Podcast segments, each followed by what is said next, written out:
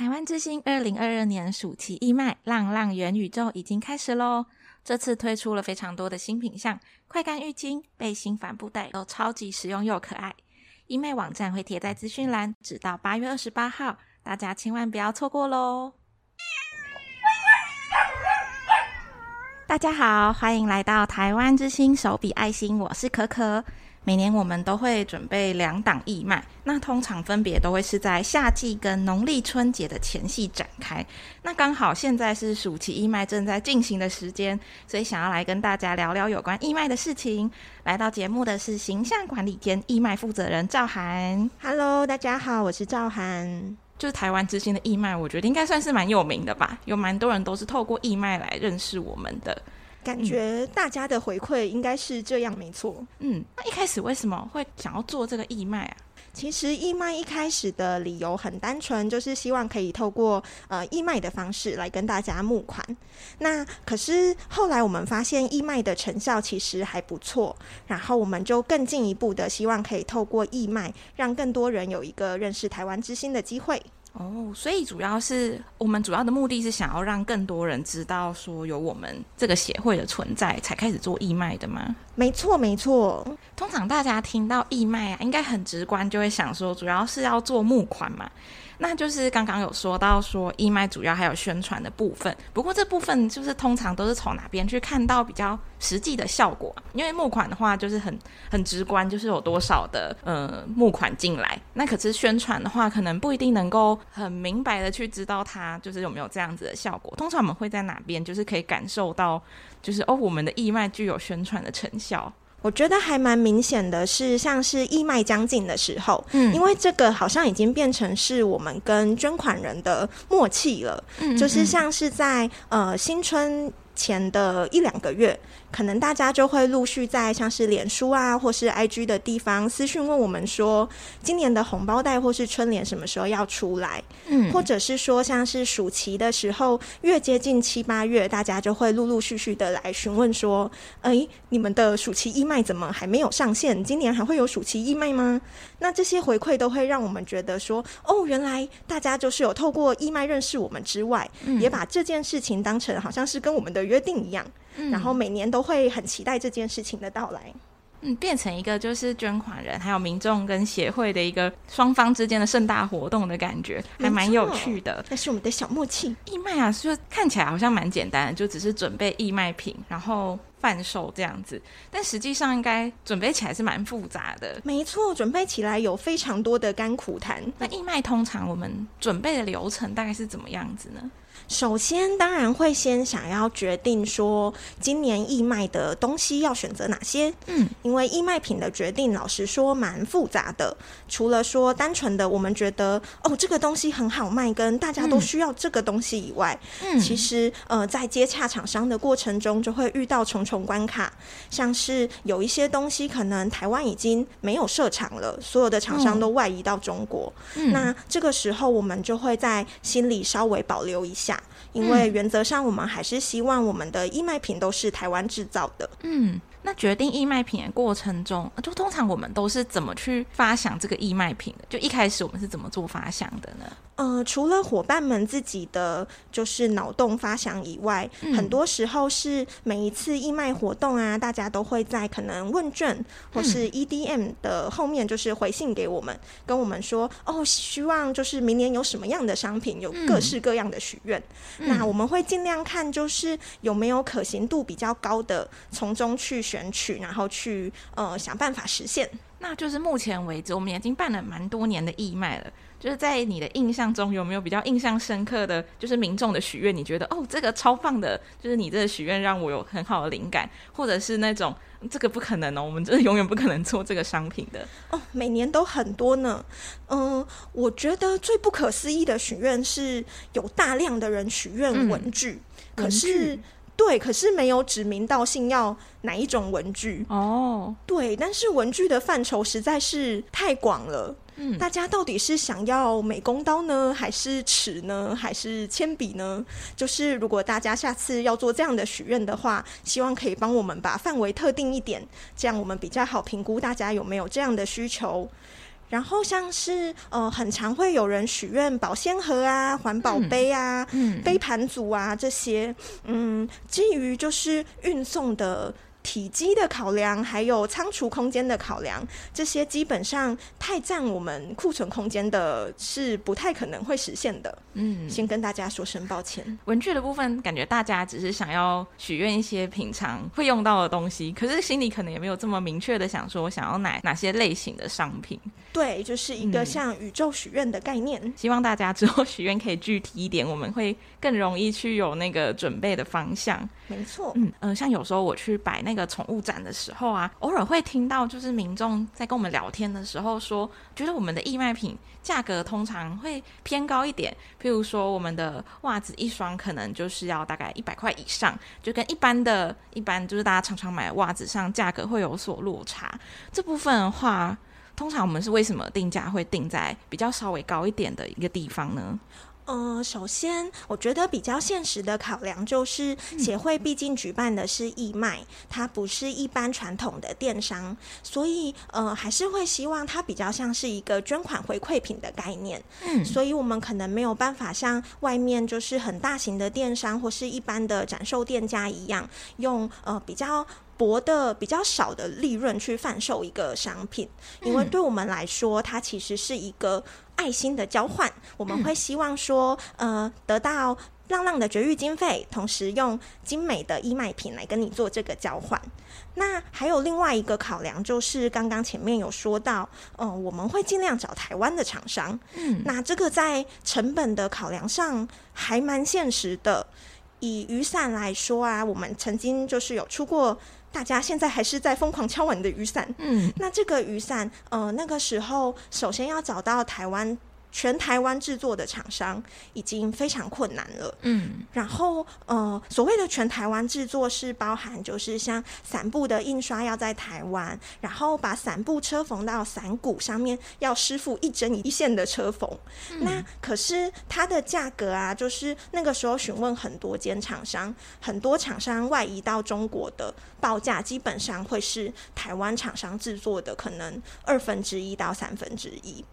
那嗯，它的确也反映在我们的义卖价格上，嗯，然后再加上我们不可能印制的非常大量，对，因为成本这种东西就是你做越多，它就可以压越低嘛，嗯，可是毕竟这个不是我们的本业，所以我们就只能在呃种种因素下定出现后来的那个义卖价格，嗯，都是也是经过了一番纠结之后才定出一个嗯可以让市场接受，然后我们这边也可以负担的一个成本。嗯嗯，那准备义卖期，除了刚刚就是呃有讲到说我们会开发一些商品啊，然后就是跟厂商做接洽，还有这些呃我们在考虑定价的这个部分，那就是你有自己有比较喜欢的环节吗？在准备义卖或者是义卖开始之后，我自己还蛮喜欢找厂商的过程的哦。就是我还蛮喜欢那种大海捞针的感觉，就是 首先要在 Google 上面打一个陌生的关键字，嗯，然后找工厂，然后还不可以找那种看起来广告就下得很凶的那种工厂，因为那种感觉就是几次询价下来的经验，他们会定价的比较高，可能反映了他们的行销成本。嗯，然后我还蛮喜欢那种跟工厂的在地北北阿姨们聊天的感觉，会得到很多奇怪的小知识。嗯，那也随着。义卖品越来越多样化，我们对于义卖品就是各种商品的知识都会越来越多，就是平常本来完全不会接触到的种类，我们也会慢慢的更了解这样子。没错，像是各种印刷的方式啊，或是、嗯、呃一个包包从呃裁片，然后到印刷要裁哪一种印刷，然后到车缝，每一个关卡你都会越来越了解。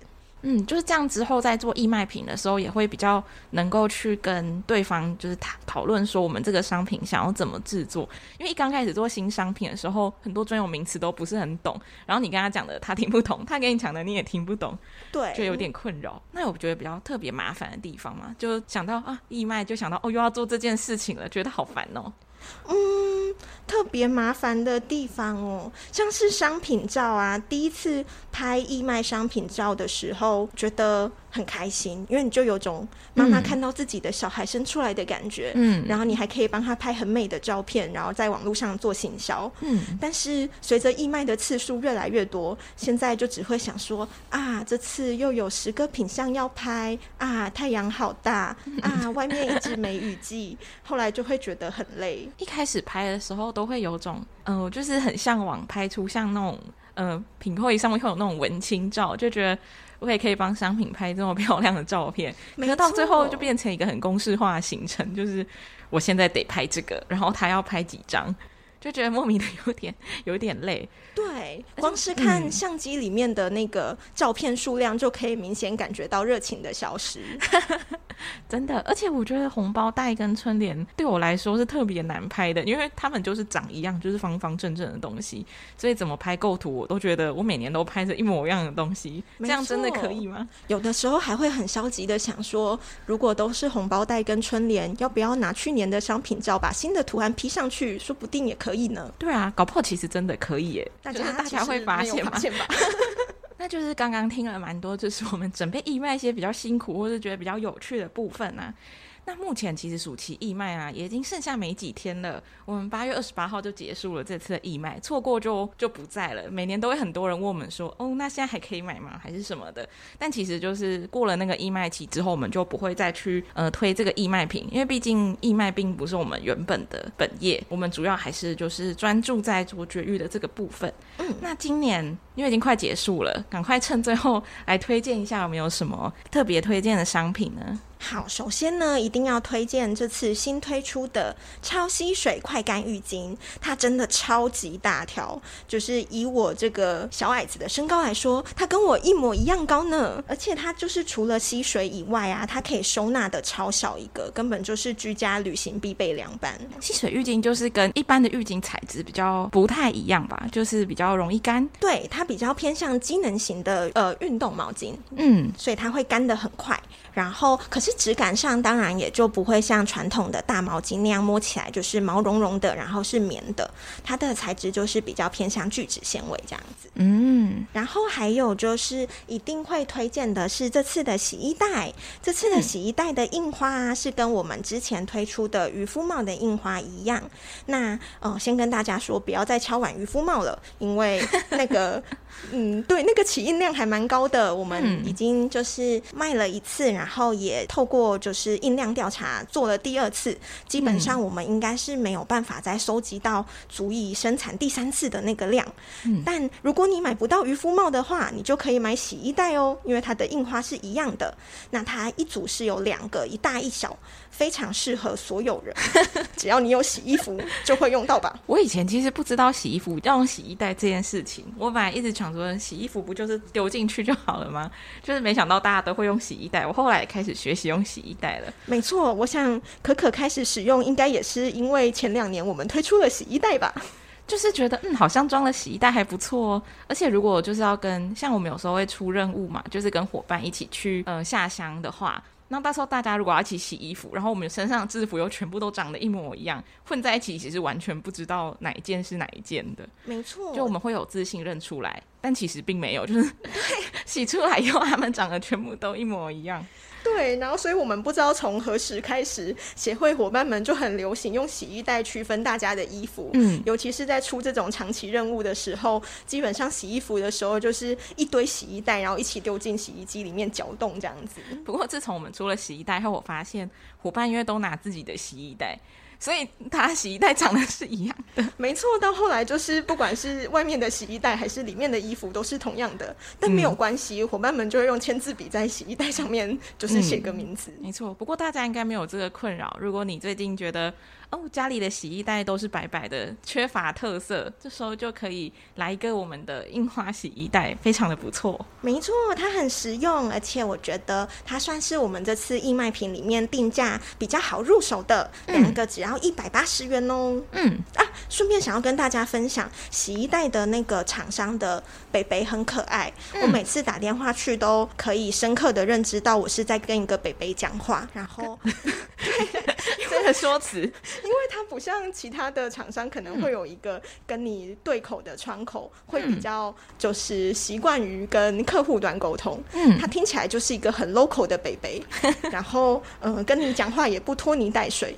他第一次传洗衣袋的样品的照片给我的时候，他就附了一张照片，然后画质还没有很好，然后在那里面跟我说。嗯质感很好，很美，一定会大卖。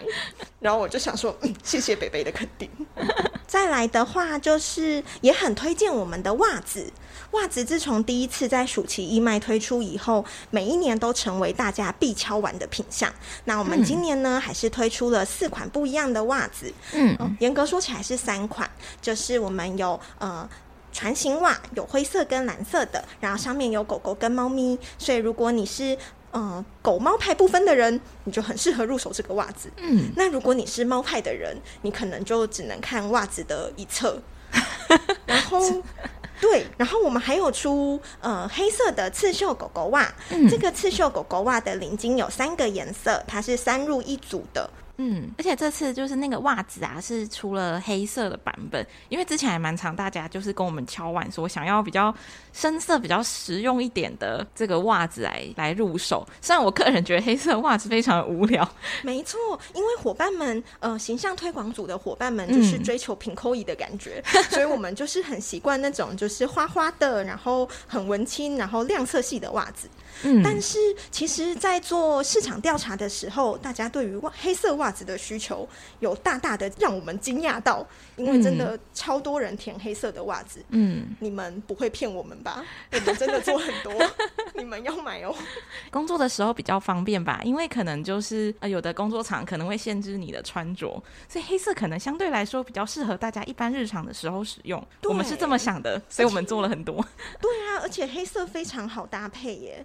就是适合所有低调或高调的人。我们今天这一集跟大家分享了很多我们义卖时候的干菇谈，然后也推荐了一下这次的商品。那很欢迎大家就是来我们的这个义卖网站逛逛，我会把那个呃我们的义卖网站放在资讯栏的部分，大家可以直接点进来看。那就是购买这个义卖品啊，其实不也不只是说买一个自己喜欢的东西，或是买喜欢的插画家，那都会变成我们珍贵的绝育经费。嗯，因为我们毕竟协会主要的呃这个目标还是希。希望可以让街头上的流浪生命就是不用再继续循环下去，所以就是每一份义卖品，大家的这个购入对我们来说都是非常重要的。那我们非常感谢赵涵今天来接受这个询问，不会，谢谢可可。那我们这集就到这边喽。我们的 Podcast 提问也长期的募集中，如果大家对我们有任何想要知道的事情，都很欢迎大家在提问箱丢问题给我们。那也不要忘记追踪我们的脸书粉砖、IG 扑浪，还有加入 Line 的好友。我们像之后有任何的，就是义卖展开，也都会在这些平台上面做公布，就可以得到第一手的资讯。台湾之星，手笔爱心，我们下次再见，拜拜，拜拜。